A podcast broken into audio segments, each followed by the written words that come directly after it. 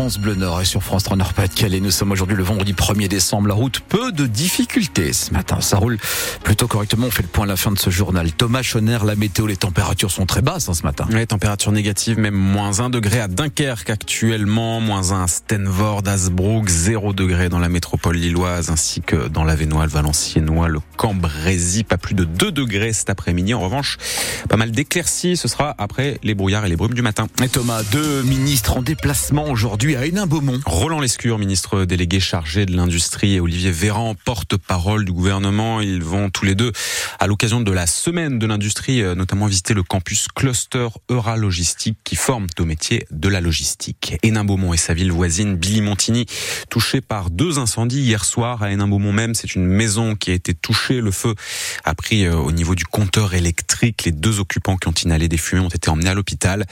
Puis à Billy-Montigny ensuite, la pas de blessés, mais une trentaine de personnes tout de même ont dû être évacuées puisque le feu a touché un immeuble comprenant une quinzaine d'appartements. Au Proche-Orient, après plusieurs jours de trêve, l'armée israélienne a repris ce matin ses bombardements sur la bande de Gaza. La trêve est donc rompue malgré des discussions cette nuit encore avec des médiateurs qataris et égyptiens. Le président de la commission des lois réclame des sanctions à l'encontre de l'insoumis Hugo Bernalici. Le député LFI du Nord s'est levé et a fait un scandale hier soir en commission. Il a réclamé une suspension de séance pour suivre un texte dans l'hémicycle. Cela n'a pas été accepté. S'en est suivi une situation un peu confuse avec hurlements et invectives. C'est en tout cas ce qu'on voit sur les vidéos qui circulent sur les réseaux sociaux.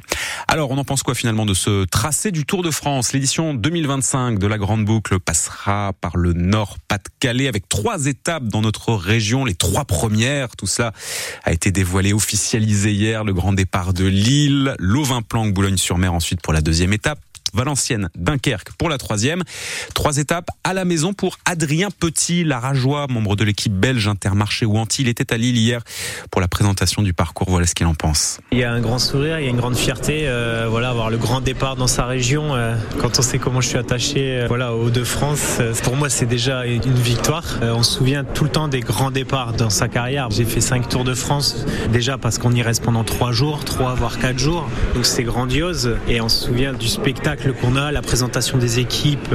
Donc euh, avoir le grand départ chez soi dans sa carrière en étant encore cycliste, parce que je serai encore cycliste en 2025, bah forcément ça fait quelque chose. Et voir deux étapes à proximité de la maison, donc euh, une étape qui passe vraiment dans Arras. Le lendemain on passe euh, au pied de Mont-Saint-Éloi, c'est à 7 km à vol d'oiseau de la maison. C'est les routes que je connais par cœur. Donc oui, euh, 2025 est loin mais proche à la fois et normalement c'est pas une fin en soi pour moi d'y être sur le tour, mais cette année-là forcément je pense que ça peut être un, un très bel objectif euh, d'être là. Ce Tour de France départ de Lille, donc pour le grand départ le samedi 5 juillet 2025. D'ici là, l'édition 2024, bien sûr, qui s'élancera elle de Florence en Italie. Ce sera le 29 juin prochain. En football, le LOSC conserve la première place de son groupe après sa victoire hier en Slovénie. Lille qui a battu Ljubljana 2-0 en phase de groupe de Ligue Europa Conférence. Une victoire sur un terrain détrempé qu'il a même fallu éponger. Il reste un match à jouer dans cette phase de groupe pour Lille. Ce sera le 14 décembre contre Klaksvik. Si les nordistes à l'issue de cette rencontre conservent leur première place, ils fileront directement en huitième de finale. S'ils terminent deuxième, en revanche, il faudra passer les barrages.